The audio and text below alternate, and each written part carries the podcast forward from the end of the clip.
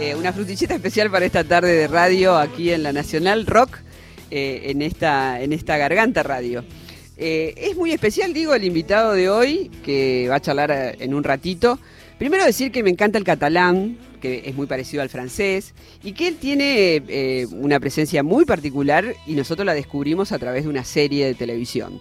Francesc, a ver si me diga que si se dice bien, ¿no? Acá a los Francisco le decimos Pancho, él es Franz Orella, ¿así? Orelia. Hola, Franz. Hola, ¿qué tal? ¿Cómo estás? Acá la negra y la Lili te saludamos. Hola. ¿Sí? ¿Me escuchás? Sí. Perfecto. ¿Cómo le dicen allá a los Franz? Eh, mira, el nombre así pronunciado en catalán es francés. Ah, mira, no le íbamos a sacar. Claro, es francés con, con, acento en la E, digamos. Francés ah, con una C al final que no se pronuncia, pero francés. Orella. Orella, eh, y la E es la E española esta que tenemos aquí Perfecto. Que en, en, Argentina normalmente se hace oreja, algunos me dicen orelia, otros oreja. Claro, sí, sí, somos muy particulares para, para juntar las palabras.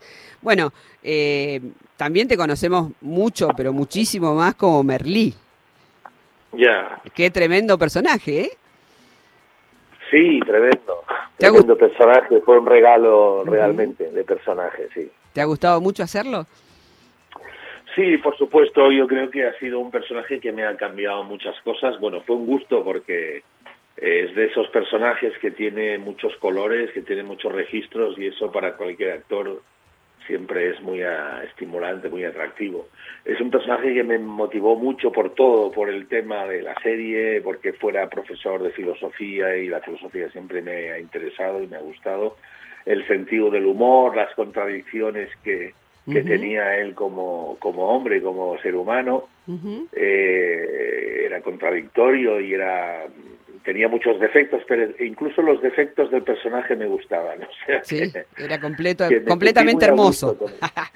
sí, me sentí muy a gusto con él y muy cercano porque además hay muchas cosas, algunas cosas en común entre el personaje Merlí y, y yo mismo. Ah, qué lindo eso. Decime, ¿de dónde estás, dónde estás viviendo ahora? ¿Dónde residís? Bueno, yo resido, yo vivo, ahora estoy en casa, estoy justamente memorizando texto de una, una representación de danza-teatro, digamos un espectáculo de danza-teatro que tengo en unos próximos días. Estoy eh, viviendo cerca de Barcelona, a pocos kilómetros, pero ya en la montaña, digamos. Ay, qué hermoso lugar. Eh, Hermoso eh, la Rambla en, en Barcelona, eh, el mar Mediterráneo, las estatuas vivientes, es como una, no sé, es muy destacado esas estatuas vivientes en la Rambla, es como, como muy bello ese lugar. Lo, lo que te preguntamos, bueno, nos atraviesa la pandemia de aquel lado del océano como de este lado del océano. ¿Cómo, cómo lo están viviendo por allá? ¿Cómo está el tema de, del coronavirus? Bueno, estamos en un momento complicado otra vez. Eh, está, existiendo lo que se le llama la fatiga pandémica. Es ese cansancio no solamente de hartazgo de que ya llevamos muchos meses con esto, sino todas las consecuencias que ha comportado, ¿no?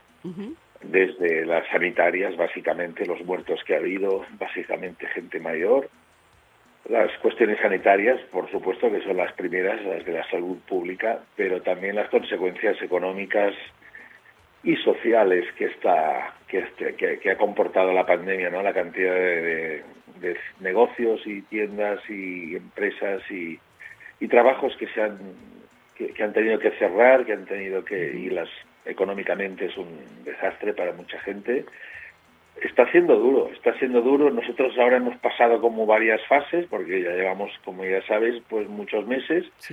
estamos metidos de lleno en la, en la llamada tercera ola. Hubo una fase de desescalada en verano, donde se quiso salvar un poco la, el turismo, porque es la principal fuente de ingresos en España, ¿no? Entonces, bueno, se relaja, nos relajamos tal vez demasiado, y entonces vino la segunda ola en otoño eh, bueno, es, es complicado las medidas sanitarias, equipararlas con las económicas, encontrar el punto de equilibrio entre salvar la salud pública y, y la economía, este es el gran reto. al que se han enfrentado los políticos en primer lugar, porque son los que tienen que decidir las cosas y siempre con las fuentes sanitarias, son las normas sanitarias es lo primero, ¿no? Pero, pero intentar compaginarlo con la economía y no hundir más en la ruina a la economía es, es, complejo, es, complejo y la gente también, las personas, yo me incluyo, ¿eh? bueno, eh, estamos portándonos todo lo bien que, que podemos, pero bueno, no todo el mundo, entonces, bueno, los contagios es, están otra vez para arriba y, y, ahora mismo veremos esta tercera ola hasta dónde, hasta cuándo y hasta y cómo va a influir y ya está influyendo, claro. claro. No sé, es un momento complicado otra vez. Creo que va a ser en 2021 va a ser va a ser complicado, no. Complicadísimo. A pesar de las vacunas que están llegando y pero que no va a haber una una inmunización colectiva hasta dentro de bastantes meses. Claro, nosotras por acá eh, nos preocupa muchísimo, sobre todo en los sectores populares, cómo crece la pobreza, sobre todo en Latinoamérica. De aquel lado, ¿cómo, cómo la ven ustedes? ¿Cómo, cómo vive eh, Europa, eh, España esta, bueno, situación? Europa, es muy compleja. Yo puedo hablar de España, ¿no? Bueno, es lo que tú dices también. aquí hay un, la clase baja, como siempre, paga, siempre cuando hay una crisis de este estilo, así, así en este, en este caso concreto es una pandemia, pero es una crisis que afecta globalmente, pues la, gente más vulnerable, socialmente más baja, las clases bajas populares son las que lo pagan más. Claro. Está claro. Entonces, como he dicho antes, hay la clase media también, hay pequeñas empresas y medianas y eh, sí, está siendo una ruina para mucha gente y la pobreza va a aumentar y por tanto va a aumentar también la delincuencia, los robos, en fin, hay toda una serie de consecuencias sociales cuando hay carencia, ¿no? Y eso es preocupante realmente. Sí, realmente. Nosotros acá tenemos eh, comedores populares, en donde, eh, imagínate que son 11 millones de argentinas y argentinos que comen en comedores populares eh, y hay muchas eh, mujeres, sobre todo en la línea de fuego, cocinando gratuitamente para esa cantidad, esa masa. Allá ustedes tienen acceso a la vacuna porque nosotros, por ejemplo, lo que decimos que las esenciales de los comedores populares tienen que tener acceso a la vacunación eh, de contra el coronavirus. ¿Ustedes cómo tienen acceso a la vacuna allá? Bueno, aquí también hay comedores populares, pero no, claro, las cifras de, son hay menos seguro, no, no, no sé, desconozco las cifras eh, aquí, eh, pero, pero son menores. Y, bueno, el tema de la, de la vacunación aquí en España se ha ido implantando por fases y en esa primera fase, pues la, la, más, lo más urgente han sido los ancianos que están en residencias, eh, en residencias geriátricos, eh, el personal sanitario, que están en primera línea, claro, eh, y, la gente dependiente, los, los, mayores dependientes, y es la primera fase de personas que van, que están recibiendo las vacunas, luego irá por fases de edad, empezará pronto ya a partir de los 80 años, los que tienen a partir de los 80 años, y progresivamente se va a rebajar eh, la edad, pero también sectores profesionales también que necesitan, que están en contacto permanente siempre interactuando con la gente, personal sanitario, bomberos, servicios públicos. Bueno, hay todas unas fases que no me las sé. Sí, medio parecido como acá. Pero, sí, sí. Pero sí, es así más o menos el, proceso, ¿no? Se va, se va por fases de población. Claro, sí, sí, más o menos como se está planificando por estos lados. Y lo otro que nosotras tenemos, nosotros tenemos una gran polémica al respecto de la educación y la vuelta a las clases. ¿Cómo están ustedes? Allá están en invierno, una gran nevada hubo hace muy poquito. Eh, ¿Cómo, piensan el tema de la educación? Bueno, las clases se han retomado, eh, universidades y escuela primaria, institutos, eh, la enseñanza se ha querido, no se ha querido parar, ya se tuvo que parar en el, en el primer confinamiento domiciliario, pero ahora los confinamientos son, bueno, son con periodos horarios concretos, confinamientos de municipales, o sea que no puedes salir del municipio. Eh, pero siguen abiertos los eh, espacios de enseñanza, ¿no? los alumnos van a, van a las escuelas y a los institutos con las medidas de seguridad, por supuesto, obligatorias, de mascarilla, limpieza, distancia, más o menos, se va, se va llevando así. No se quiere de momento parar la enseñanza, las escuelas es lo último que debería parar. Sí, eh, sobre todo pensamos que las condiciones edilicias que, tienen las escuelas por ahí por España no son tan parecidas como las que nosotras tenemos por estos lugares que hay como, como condiciones muy poco seguras para la educación. Por eso acá estamos en, esta polémica de si empiezan o no las clases y de qué manera también, ¿no?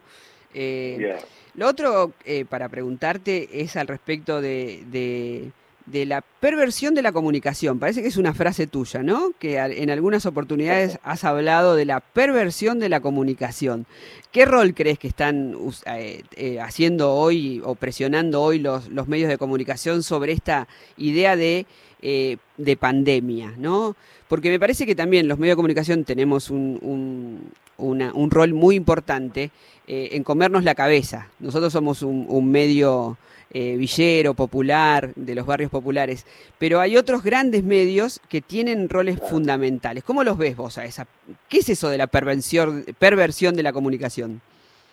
Bueno, es interesante este, este, concepto de la perversión de la comunicación. Hombre, en estos momentos de globalidad absoluta, y está claro que el mundo, que la comunicación es, el periodismo, la comunicación, la información, en fin, todo este sector es el cuarto poder realmente, porque sí, porque tiene muchísima influencia en la sociedad y además ahora en los tiempos presentes con la con la llegada de internet ha cambiado absolutamente todo, nos ha cambiado, eso ha sido la revolución total. La telefonía móvil y el internet ha sido la revolución del siglo XX y va a ser y va a serlo exponencialmente cada vez más porque el mundo de la comunicación con la aparición de las redes sociales pues ya se ha descontrolado digamos ahora las noticias los fake news las famosas fake news las mentiras se pueden vender como verdades se comunican con una rapidez brutal esa rapidez esa inmediatez en la comunicación que permite la tecnología es increíble. Eso es eh, tiene como todo sus partes positivas y sus, y sus desventajas y sus perversidades, como tú has dicho, empleando el mismo concepto, ¿no? Sus lados perversos y, y malvados que también los hay. Entonces, bueno, la, perversión de la comunicación es algo que nos tenemos que comer eh, diariamente. Hay que ir con mucho cuidado, con las fuentes de información, porque ahora hay muchas, ¿no? los medios generalistas, los grandes, como tú hablabas, las grandes cadenas, públicas o privadas, pero las grandes cadenas, y luego está las pequeñas, las redes, las redes sociales, que las redes sociales se están usando cada vez más y mucha gente ya solo se informa por Internet y por, por, por ah, por Facebook, por Twitter, en fin, utiliza las redes sociales para informarse. Totalmente. Entonces, bueno, ahora eh, la comunicación tiene tantas vías de acceso y tantas fuentes de información y tan y tan fácilmente manipulables que realmente la población, los ciudadanos, tenemos que estar con la luz roja de alerta permanentemente encendida, porque no no podemos eh, no podemos comprar todo lo que nos quieren vender, todo lo que nos llega no podemos darlo por sentado, aunque lo pongan publicado en letras gordas o salga en los medios. Eh. Todo hay que cuestionarlo, todo hay que ponerlo en duda y la comunicación es más fácil que nunca, pero más compleja y más y con más caras ocultas que nunca también. Sí, más tramposa en algunos, en algunos casos. Exacto. Sí, es verdad. Eh, hay que estar muy, pero muy atentas y atentos al respecto de, de qué nos venden. Eso es, por eso, por importantísimo. Eso tenéis, por eso tenéis una responsabilidad importante los, los medios, sean mayores o pequeños. Los medios de información y de comunicación tienen mucha, mucha responsabilidad también en, en la formación de, de, criterio de la gente, en, la, formación de opinión, en, en, priorizar la verdad por encima de todo. Es que y buscar la verdad la, la, realidad no lo que nos convenga o no lo que convenga vender o no lo que eh, es realmente una tarea que tiene algo de filosófico pero que tiene unas consecuencias reales sociales y de influencia no solo política ideológica sino de, de, modos de, de, moral casi de ética de la vida ¿no? Tienen más importancia que nunca, pienso, la, y la va a tener más. Y en el siglo XXI estamos en pleno siglo de la comunicación. Es que es lo que va a priorizar este siglo, lo que va a definir este siglo, seguramente una de las cosas va a ser eso, la revolución que está existiendo en los medios de comunicación. En la comunicación. Sí, nosotras eh, venimos eh, tratando de visibilizar sobre todo los sectores populares, eh, los sectores que estamos por debajo de esa línea de pobreza, tratando de visibilizar algo que no se ve muchas veces en los medios de comunicación, o casi nunca te diría, que es la historia de muchas argentinas y argentinos o latinoamericanos, se podría decir, que estamos ahí invisibilizados, por eso este espacio dentro de la radio pública eh, es muy importante para nosotras. Y es muy importante la comunicación que tuvimos con vos y que nos puedas contar estos puntos de vista que para nosotras son muy, pero muy importantes y agradecemos enormemente el tiempo que nos diste eh, para charlar y para compartir en, la tarde de aquí de Argentina. No sé qué hora es allá. Ahora, aquí son las 7 de la tarde, las 7 y cuarto, más o menos, las 7 y 15, 7 y 17 por ahí. No, es para mí es un, es un gusto hablar con vosotros y participar en vuestro, en vuestro programa y charlar y compartir ideas y reflexiones. Un placer, de verdad. Muchísimas gracias. Bueno, te dejamos estudiando. Eh, ¿cómo, es, cómo, se, ¿Cómo se llama la próxima? Tengo unos, minutos más. Si, ah, perfecto. Si vosotros, podéis. Ah, me encantaría. Eh, ¿Qué estás estudiando? Para, ¿Cómo se llama la obra? Bueno, es un espectáculo que se titula Requiem Nocturno. Es un espectáculo de danza, pero que hay texto, hay algunos ah, intérpretes que, hablan al público y hay una intervención actoral que, corre a cargo de, una actriz y yo mismo. Eh, es un poco un espectáculo que es muy personal. El creador y director de ese espectáculo es un ex bailarín, coreógrafo, que se plantea dejarla, dejarla esta profesión, se plantea su final, su final como profesional de la danza. Entonces tiene algo que ver con la película All That Jazz mm. de Bob Fosse. Bob Fosse, uno de los grandes coreógrafos, bailarín, coreógrafo y director de, la película All That Jazz y, dirigió las coreografías de Cabaret y Chicago, bueno, las películas. Eh, bueno, tiene mucho que ver con esta película, hay un punto de conexión. Entonces es un espectáculo muy personal, muy atractivo y yo interpreto al, al, al, al, creador, al director. Como el director no es actor, contrata a un actor, en este caso yo, eh, que hago, hago de él y hago, hago de él y tengo una, unos diálogos con una actriz que representa la muerte mm. y tenemos unos diálogos muy sustancial, sustanciosos.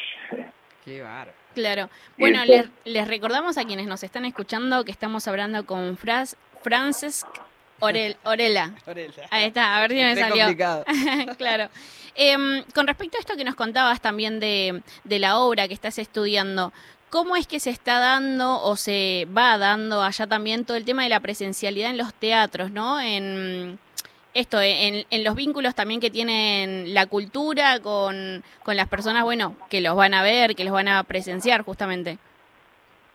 Sí, la cultura es, uno de los sectores muy perjudicados por esta pandemia y en concreto las artes escénicas, mucho más que el cine, eh, porque bueno, el audiovisual se siguen rodando, hay rodajes, se ha recuperado un poco el trabajo y con las medidas de seguridad pues se sigue rodando, pero lo que es la, las representaciones en público, con público en directo, pues bueno, eh, tiene que reducirse el aforo, como os podéis imaginar, los teatros tienen que coger el 50% del aforo solo, los espectadores con una mascarilla y distancias y tal, está reduciendo, por tanto, la taquilla de, los teatros, está siendo económicamente muy duro.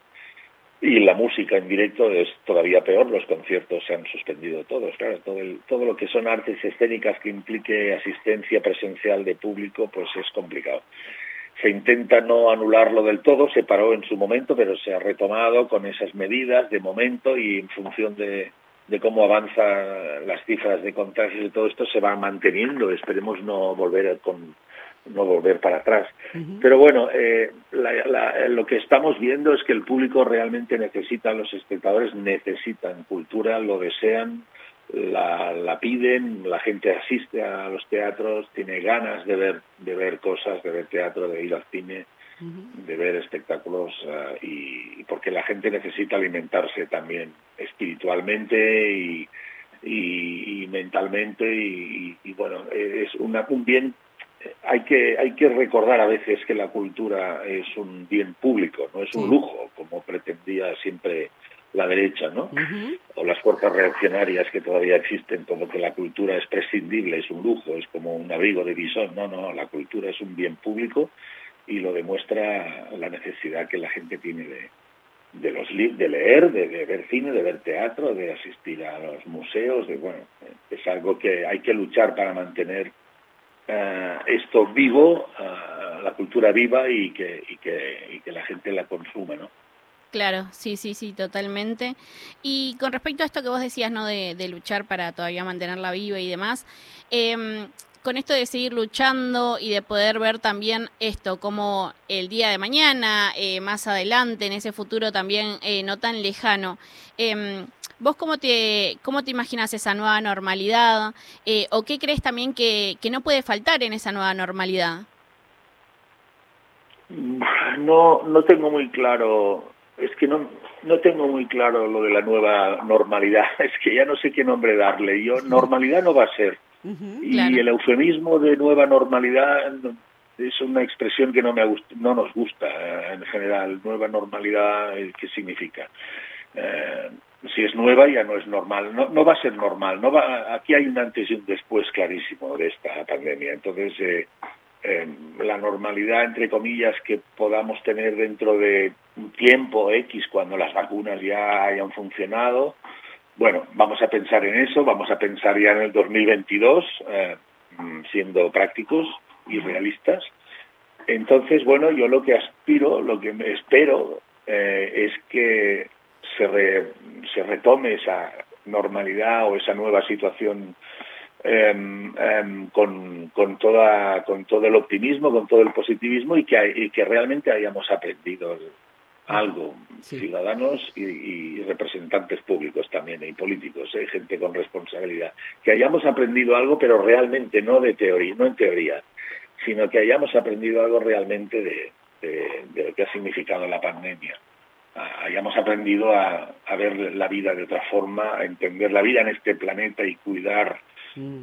y cuidar eh, el planeta, las relaciones personales, en fin, hay toda una serie de cuestiones aquí que en el primer momento de la pandemia la gente se puso muy en la cabeza y pensando que esto cambiaría mucho y, y veremos si cambiará porque los hábitos sociales que tenemos todos están muy arraigados y no, no es fácil cambiarlos y por eso esa normalidad entre comillas nueva que, que podamos tener cuando eso termine veremos a dónde nos lleva ¿eh? todo esto porque todavía falta para cambiar para para que eso para que desaparezca la, pandemia del, del, COVID. Y no quiero ser pájaro de mal agüero, pero sí.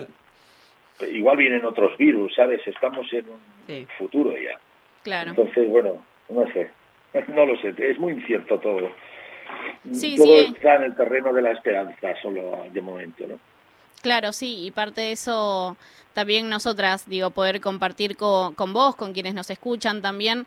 Eh, nada, que un poco nosotras también lo que traíamos es que mm, en este después, ¿no? Que vos decías en el antes y el después también el que sea, por ejemplo, para nosotras no puede faltar el reconocimiento a la, las y los trabajadores esenciales, ¿no? Como esto que también mencionaba la negra de, de esas vecinas y vecinos que garantizan el plato de comida, muchos eh, en muchas barriadas eh, populares, en donde hoy a diario está se está repartiendo 37 mil eh, platos de comida, y eso es a diario, y también digo, para mí no puede faltar el reconocimiento, no solamente el reconocimiento de felicitación, sino digo también salarial, porque ese es un trabajo que todo el tiempo lo, lo vienen manteniendo desde incluso antes de la pandemia, o a las eh, trabajadoras de la salud, a, a, nuestras compañeras en las casas de las mujeres y disidencias que también eh, están trabajando y necesitan reconocimiento salarial también porque ellas están, digo, acompañando un montón de situaciones de, de violencia, también em, nos parece eso, ¿no? Que a nosotras no, no puede faltar. Em, Está claro. Está claro, está claro, comparto totalmente contigo. No había mencionado a, la, gente que está dando allí la, la, cara en primera línea y en el caso vuestro el ejemplo que me has puesto de toda la gente que está en estos comedores trabajando gratuitamente y, el personal sanitario que tiene que reconocerse y, y salarialmente, como, como muy bien has dicho, es obvio. Bueno, muchísimas gracias, Franz, más conocido como Merlí. No me termina de salir tu nombre, pero la verdad eh, nos alegra un montonazo que estés eh, en el programa. Te mandamos un abrazo enorme, enorme de acá hasta allá, de ese nivel de enorme. Em, y estamos en comunicación, seguramente un abrazo de parte de todos, de la negra, mío y de todas las asambleas em, por las cuales también eh, estamos acá. Pues un abrazo también muy grande para todos vosotros, para todos los colectivos y encantado de, charlar con vosotros y espero que os vaya a todos muy, muy bien. Un abrazo grande. Abrazo enorme. Bueno, seguimos acá en la 97.3. Teníamos, estábamos hablando con Francesc Orella, em, más conocido como Merlí también. La verdad me, encantó mucho la, la, nota, pero continuamos porque este programa sigue, Negra, sigue hasta las 16 horas, como cada sábado acá en la Nacional Rock 93.7. Una risa, una risa.